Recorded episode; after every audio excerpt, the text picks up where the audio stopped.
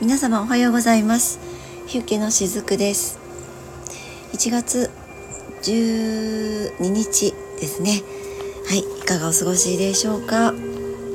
えっ、ー、と昨日はですね1月11日あの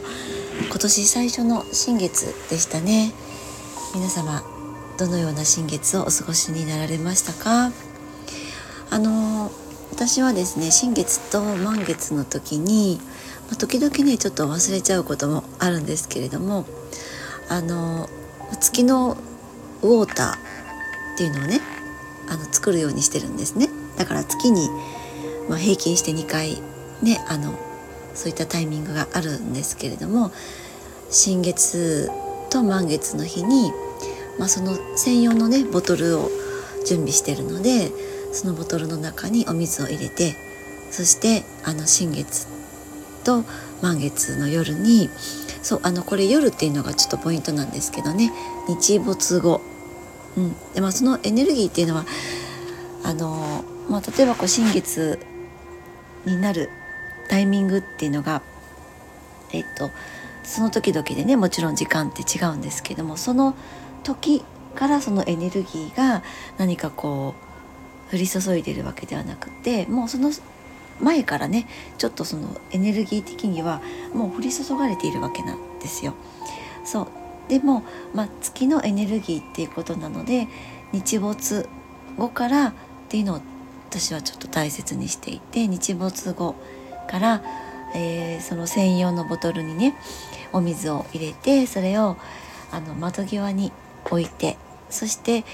翌朝まであの月のエネルギーをその水に、まあ、転写するっていう感じですよね。そういったことをやっていたりします。うん、でえー、っとそうですね。その水はどんな風に使うのかっていうと例えばもうねまるっとそのままその日のそのお水が作り上がったその夜の浴槽にねドバーッと入れてあのもう体全体でねそれを感じるみたいなそういうことをやったりとかあとは今日はね実際してるんですけれども今もねしてるんですけどあの加湿器にそのお水を入れてそうそれにあの使ってみたりとかあと例えばちょうどお客様がいらっしゃるタイミングであったら、えー、フットバスに、え使ったりもしますね。そうからもしねこの新月満月のお水が出来上がった時にえー、っとサロンにねお越しくださった方はちょっとラッキーかな？そうそれもね一緒にエネルギーも受け取りながらフットバスをあのしていただけるっていうこともね実はあったりします。うん、皆さんもねよかったらあの難しいなんかこう技がいるっていうことでもないので何かご自分の好きな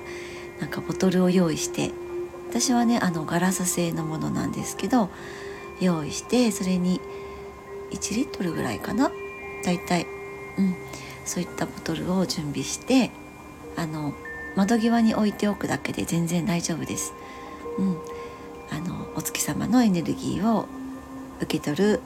それを実際に自分も使ってみるっていうのもよかったらお試しいただけたらと思います。ということであのそうそうえっと昨日でしたかねうん昨日あのえっとチャリティー企画のね投稿とえっと配信とさせていただいたんですよね。あのおぽのぽのをテーマにしたそのアロマスプレーをお作りしましたと。うん、で、えっと、その収益を今回の能登、えー、半島の震災に被災地の方たちへ向けての、えっと、チャリティーとして、えー、寄付させていただきますと、まあ、そういったねあのお知らせもしたんですがあのありがたいことにですねもう早速、えー、何件かお申し込みいただいていてあのご賛同くださった方がいらっしゃってですねあのありがとうございます。ここでも改めてお礼申し上げます。あのこの企画に関しては何かこう期限があるわけではないです。えっ、と、まあ、時々もしかしたらこういうのやってますよって言ってまたお知らせがあるかもしれないですけどなんかこうご縁をいただいてですね、うん、あちょっとえー、っとそのスプレー手にしてみようかなって思ってくださった方がいたら、えー、その都度お作り、えー、するつもりでいます。うん、なんかその企画に間に合わなかったって言ってあの、以前ねお声をいただいたこともあったんですよ。その期間限定のイベントみたいな感じでね。でも基本的に私そういったこうあの思いをさせたくなくってですねお求めいただく方にね、うん、なんか期限があるとあ間に合わなかったもうあ残念っていうなんかそういったのって本当残念じゃないですか。抱いてしまうとね。そう。まあ、もちろんそのウィンターキャンペーンとかね、えー、と季節に応じたものっていうのはどうしても発生しちゃうんですけどこういった特にそのチャリティー企画なんていうのはやっぱりこうその方それぞれのタイミングってあるのでできればねその不安になってほしくないしそう。なのであのまたねえっと、いつかご縁がある方がいらっしゃったらねその方はまたその時にあのお求めいただけたらっていうふうにも思っています。うん、でえっと、今日お話ししていく内容にもちょっとつながっているのかなって思ってるんですけど今回ねこの企画をさせていただいてあのいつもね、まあ、ちょっともう私の古くからのお客様でもあるんですけどもその方も何かすごくそのこの私が今回させていただくチャリティー企画を通してえー、っと、まあ、改めてねその学びましたというかあの気づきましたって、えー、っとまあ、そんなねメッセージもいただいたんですね。そうで実はその方、まあ、今回私がその配信とかあとノートの方でも、えー、っと文章としてもね文字起こしもしてるんですが、まあ、そちらの方もねきっとお読みいただけたのかなって思うんですけどあのなんかこう反省をしましたみたいな感じねメッセージをいただいたんですね。うん、あのでもねあの反省っていうよりかはなんかもう内省していただくだけで私は十分だと思っていて反省っていうと、まあ、日本人ってね結構反省文化なんですよね。何かこう不具合が起こった時にあ自分が悪かったんだっていうふうにこう自分に矢を向けちゃうんですよね。そう。なんかその意識って一番自分が自分で傷つけてるっていうものになっちゃうんだけど日本人って特にそういったこう文化って結構根強くあったりするんですが反省っていうよりかはもう内省で十分だと思っていて内省っていうと自己内観に近くってあの自分をよりこう強化していったりとか、えー、っと成長させていったりとかそういったのが内省になるんですよね。うん、だから反省とはちょっとこうベクトルが違っていて反省っていうのは自分で自分を戒めるみたいなそうあの他者からのこう自分への攻撃というよりかは自分で自分を攻撃してしまう意識になっちゃうのであの反省っていうよりかは内省でもいいかなって思っていたりするんですね。うん、で、まあ、その方もそのきっといろいろと、えー、気づきをねあの得ましたっていうことでメッセージをいただいたんですけれどもあの今回このチャリティー企画を、えー、っとさせていただく私自身も実はそのお金にまつわるブロックみたいなものがねずっとあったんですよ。そうあったっていうことはもう随分手放せたっていうことなんですけども本当に根深くてで実はお金のブロックっていうのもあのほとんど多くの方が持っていらっしゃる意識だったりするんですね。うん、あのお金のブロックって本当に人それぞれいろんな持ち方があってなぜならお金に対する価値観が人それぞれ違うからっていうことも言えると思うんですね。でお金の価値観お金のブロックみたいなものっていうのは自己愛のところとも非常につながりがあると思っていてって、まあ、そういった話を、あのー、以前もねさせていただいたかなって思うんですね。で私がそのあの少しずつの金額ではあるんですけれどもそういったこう寄付を続けているのっていうのはそういったところに自分自身が、まあ、向き合う向き合いたかったっていうのもあるのかなって思うんですよね。自分で自分を分析してみるとっていうところなんですけどね。そう。で、まあ、今日はねその辺りのことをお話ししたいなって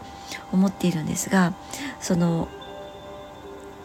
えっと、寄付っていうことを通してあるいはこういったチャリティー企画を自分自身が今度していくっていうことを通してあの気づいたことっていうのがあるんですがあの学びな学べたなっていうことでもあるんですけれども、まあ、それはどういうことかっていうとその例えばこう1ドルが何円とかそういったあのことではなくて例えば、えー、っと年収がね1億円ぐらいある人にとっての1,000円とその、まあ、何かこういろんな事情があってねお仕事ができない状態にある人にとっての1,000円って価値が全く違うと思うんですよ。もう明日食べるものもなくって困っていてってそういう人ねとっての1,000円って価値が全く違うと思うんですね。あの1,000円あれば美味しいものが食べられるってねそういったところでこう日々生きている方にとっての1,000円って全く違うじゃないですか。うん、あのそういった人たちにとっての1,000円ってそのすごく1,000円に対する価値が全く違ってそのそれこそ自分の人生の中においての1,000円の価値が高くなっていると思うんです。でも逆にその例えば年収1億円ぐらいがあって食べるものにもその住む場所とかにも困っていないよっていう人もう洋服も好きなものが買えるよっていう方にとっての1,000円っていうのはすごく、まあ、価値があったとしてもそこにこの前者と後者には大きな差があるっていうふうに思うんですよね。うん、だからその私が寄付をしてるとかこのチャリティー企画をするっていうことっていうのはその本当にあの少額だとは思うんですよ。そうたくさんのお金を寄付できるっていうことではないんですけれども私がじゃあその例えば1,000円3,000円ねいいんだけどその寄付できるような金額をえっともっと私が使うよりももっともっと価値のある使い方をしていただけるなって思うからずっと寄付をしてるっていうことが私の中にあるんですね。だからこれってあのお金の気持ちになってみると自分がお金としてね私がね生まれたらどんな風に扱われたいかなっていう風に思うんです。そう私が1,000円2,000円3,000円5,000円1万円ってそのお金になってみるんですよ。そしたらどんな風に使われたいかなってどんな風に扱われたいかなってどんな風な意識を持ってこの1,000円の私3,000円の私5,000円の私を生かしてもらいたいかなって思ってみるんですね。そしたらやっぱりその意義あるものとして使われたいって私だったら思うんですよ。うん、やっぱり私たち個人個人も自分を生かしてその自分の人生を最高にしたいなってきっとみんな思ってると思うんですよね。だからすごくお金のブロックとかっていうのは自己愛とか自己価値みたいなところととても密接につながりがあるっていうふうにも思っていて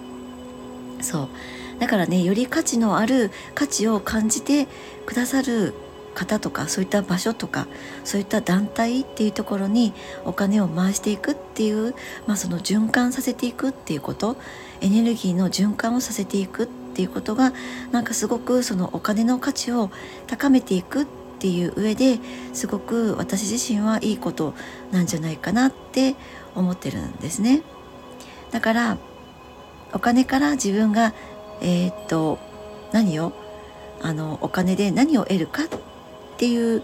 ことももちろん大事なんだけどそのお金を生かすことっっていうふうに考えるとそのお金自体の価値が高まって結果自分が得られるものっていうのはなんかお金だけでは買えないようなもっと素晴らしい価値のあるものを受け取ることができるって思ってるんですね。だからそのお金の使い方っていうのは